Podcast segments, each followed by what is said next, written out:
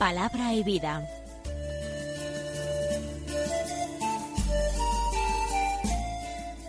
Con el padre Manuel Horta, desde Sevilla.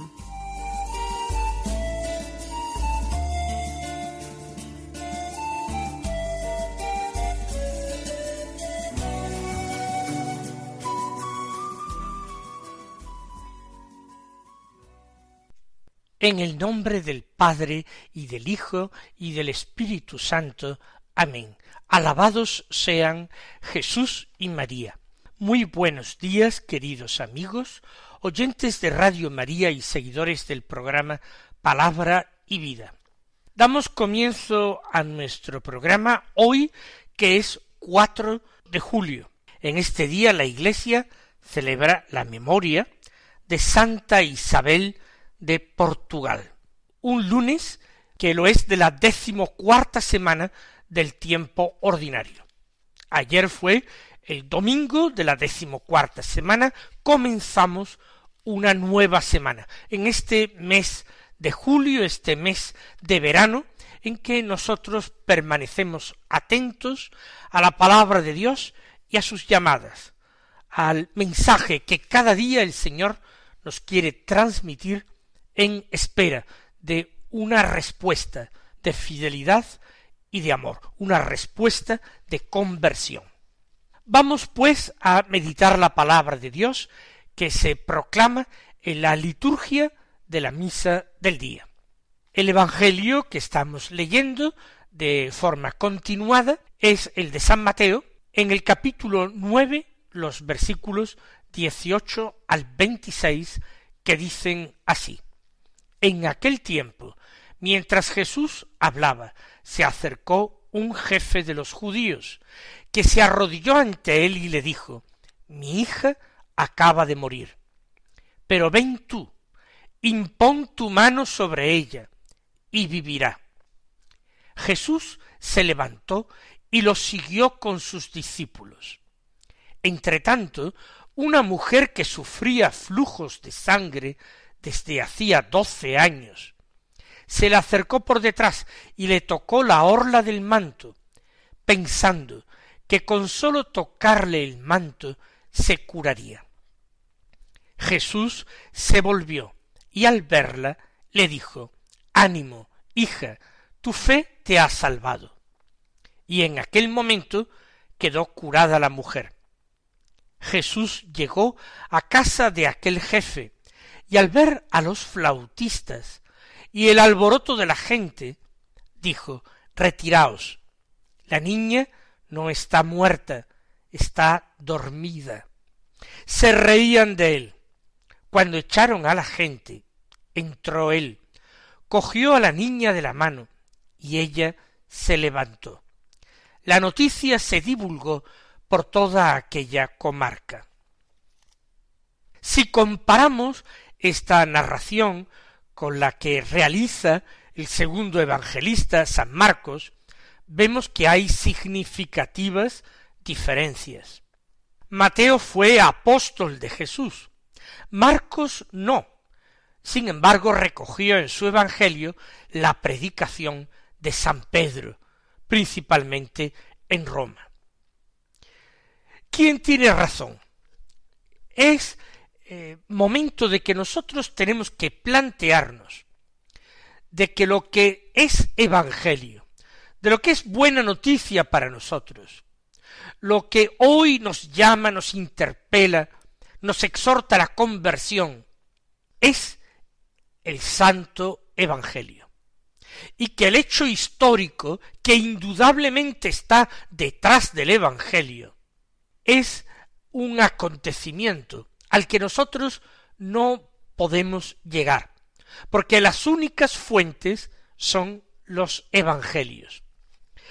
Ante el mismo acontecimiento contado de dos maneras distintas, nosotros podemos plantearnos qué sería lo más lógico que ocurriera, lo que es más verosímilmente histórico. Pero con esto no haríamos sino casi perder el tiempo. Porque el Señor ha querido que el Evangelio llegase hasta nosotros, de cuatro formas distintas. Aquella en la que lo presenta Mateo, aquella en la que lo presenta Marcos, aquella en la que lo presenta Lucas y aquella en la que lo presenta Juan. Cada uno de los evangelios obedece a un plan concreto del evangelista que quiere llevar a sus oyentes o a sus lectores a una experiencia de Jesús vivo, de Jesús que se hace presente cada vez que el Santo Evangelio se proclama en la comunidad. Y que los detalles históricos, llamémoslo así, son reveladores y relevantes en la medida en que son narrados por el evangelista. Y puede ser que difiriendo los detalles, los mensajes también difieran, no contradiciéndose, pero sí complementándose. Y esto es algo querido por Dios.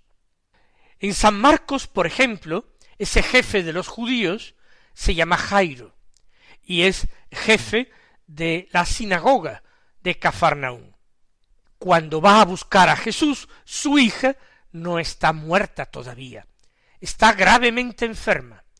Y es cuando van camino de la casa, cuando alguien va a buscarle a decirle no molestes más ya al maestro, porque la niña ha muerto.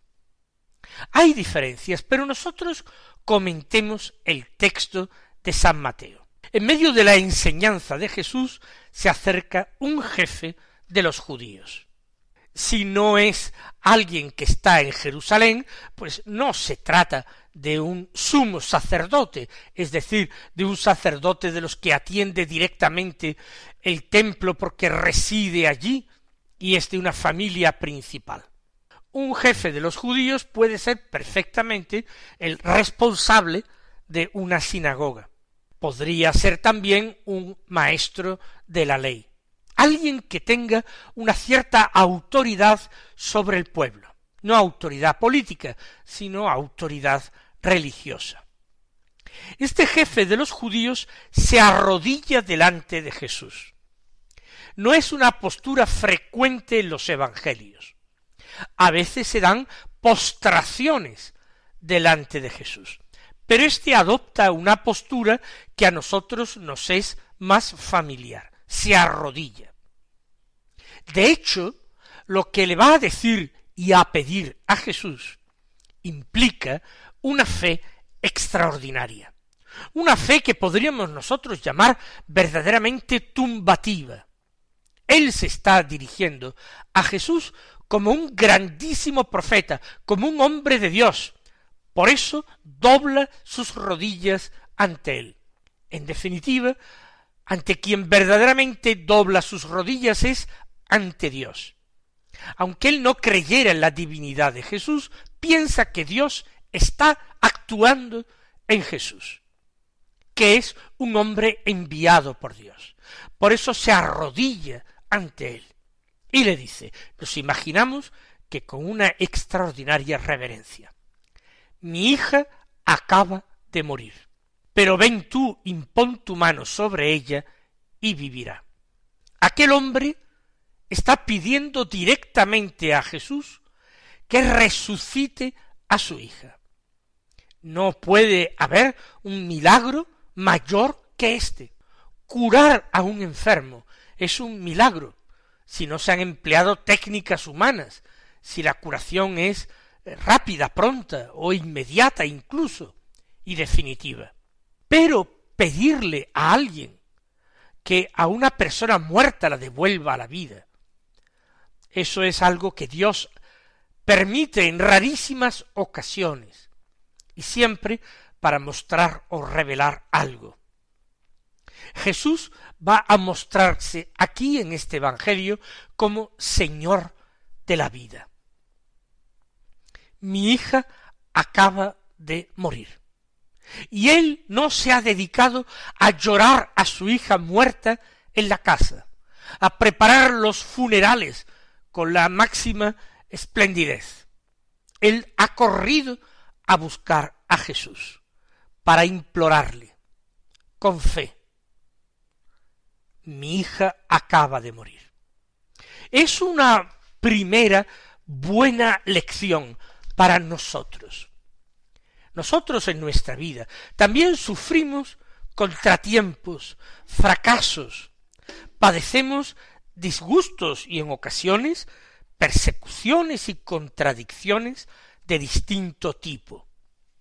Es muy frecuente el tipo de persona, también creyente, que dedica mucho tiempo y muchas energías a autocompadecerse, a lamentar su mala suerte, a pensar que él no ha hecho nada malo para merecer aquello, aquel disgusto, aquel sufrimiento.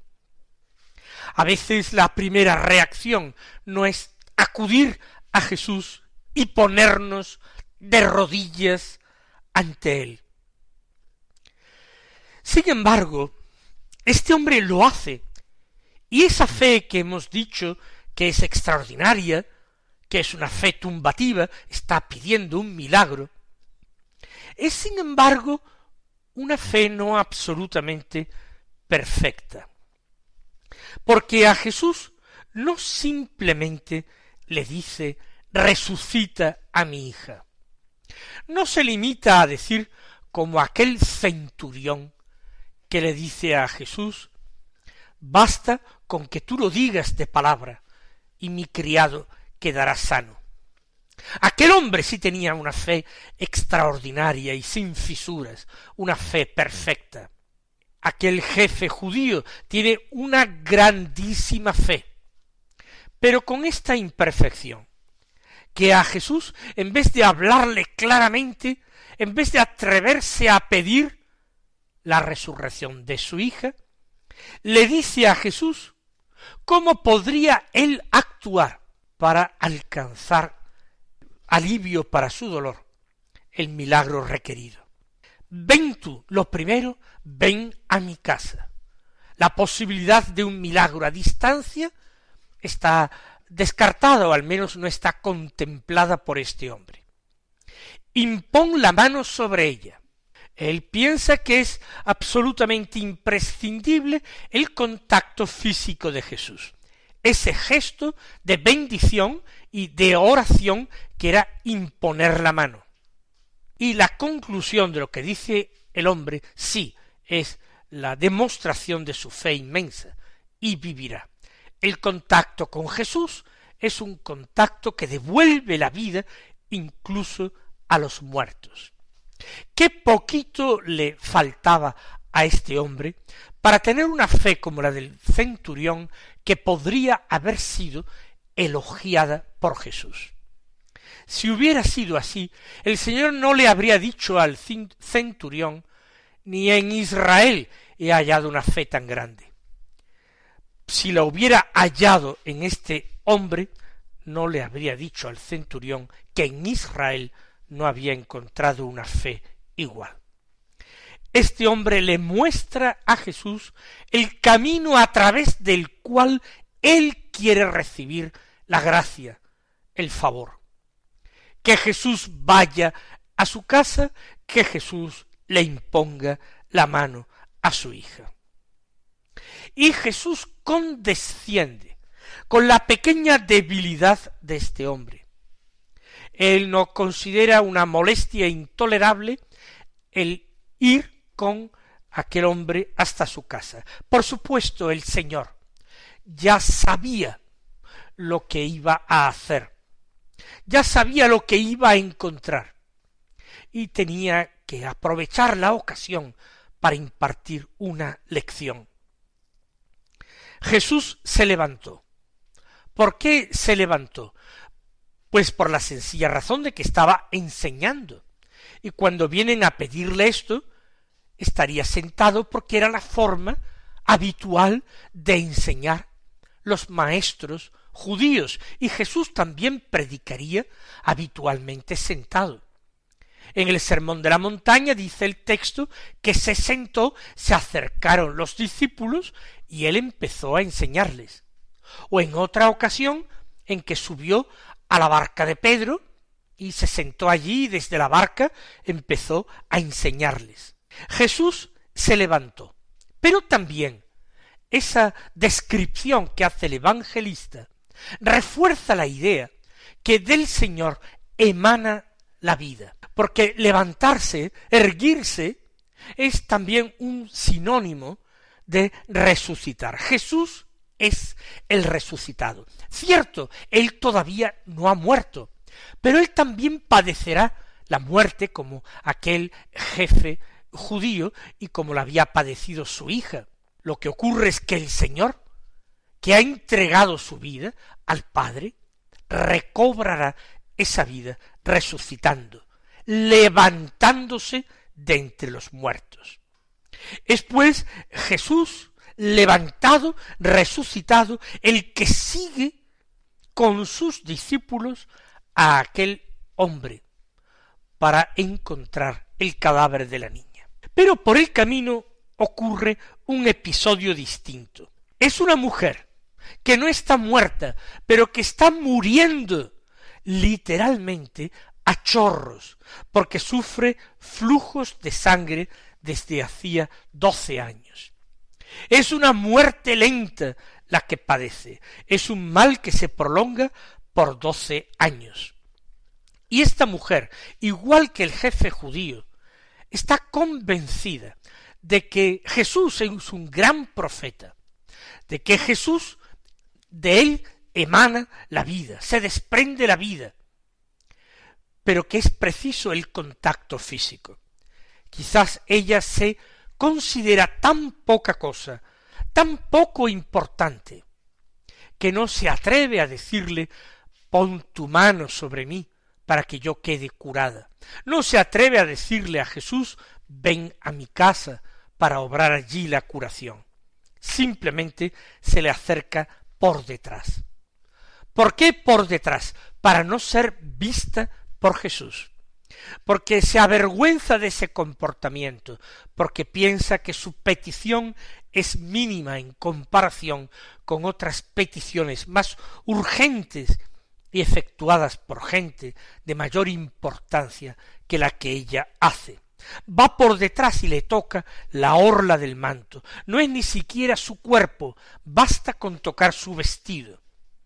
Pensaba, dice San Mateo, que con sólo tocarle el manto se curaría.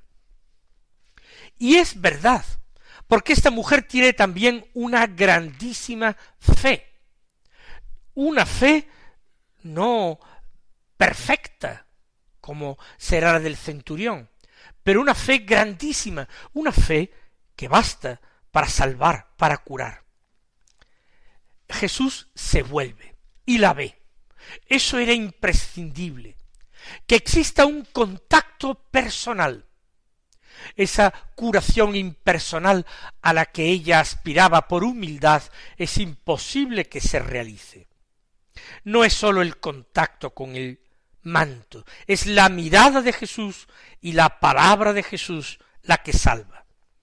Por eso el Señor se vuelve, la ve y le dice, ánimo, hija, tu fe te ha salvado.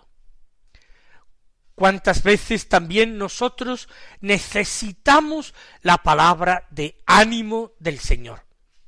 A veces pensamos que el camino se nos hace largo y pesado. A veces nos da la impresión de que no tenemos fuerzas suficientes para recorrerlo.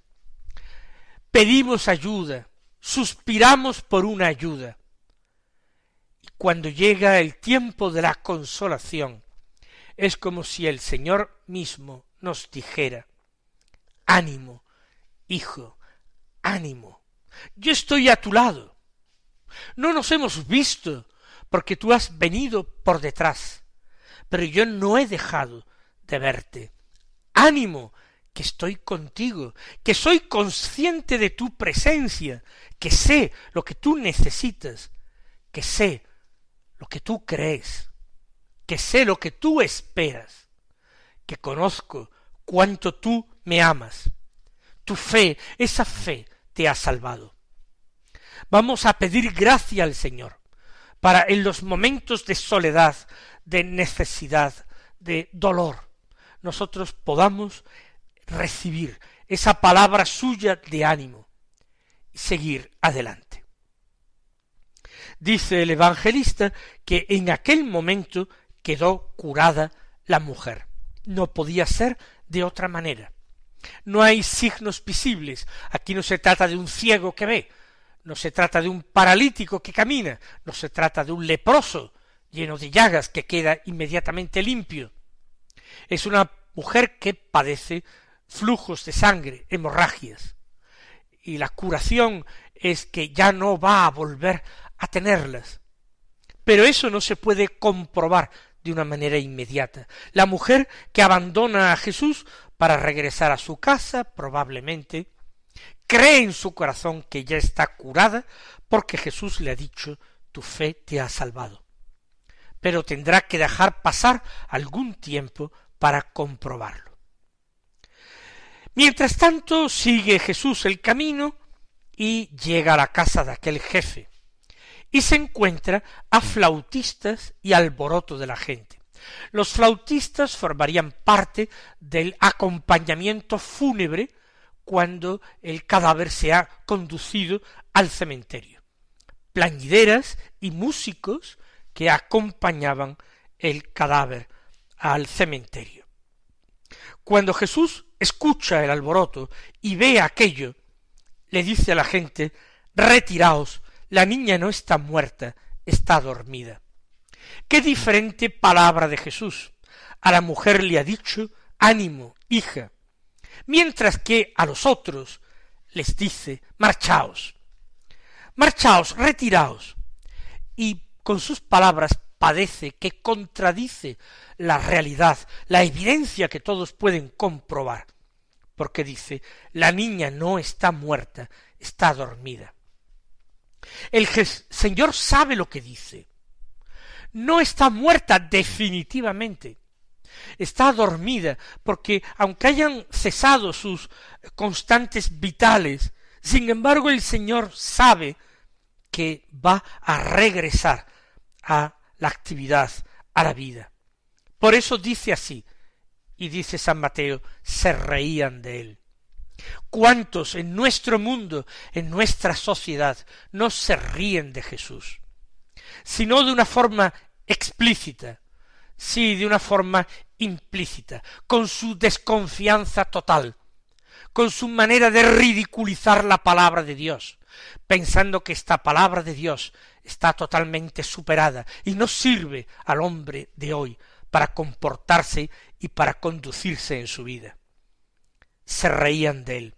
Pero cuando logran echar a la gente y Jesús entra, coge a la niña de la mano y la levanta, la resucita, como hemos dicho antes. Jesús se levantó y ahora cogió a la niña de la mano y ella se levantó, resucitó.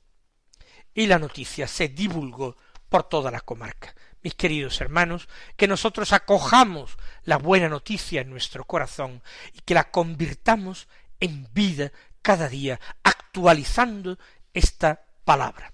El Señor os bendiga y hasta mañana si Dios quiere.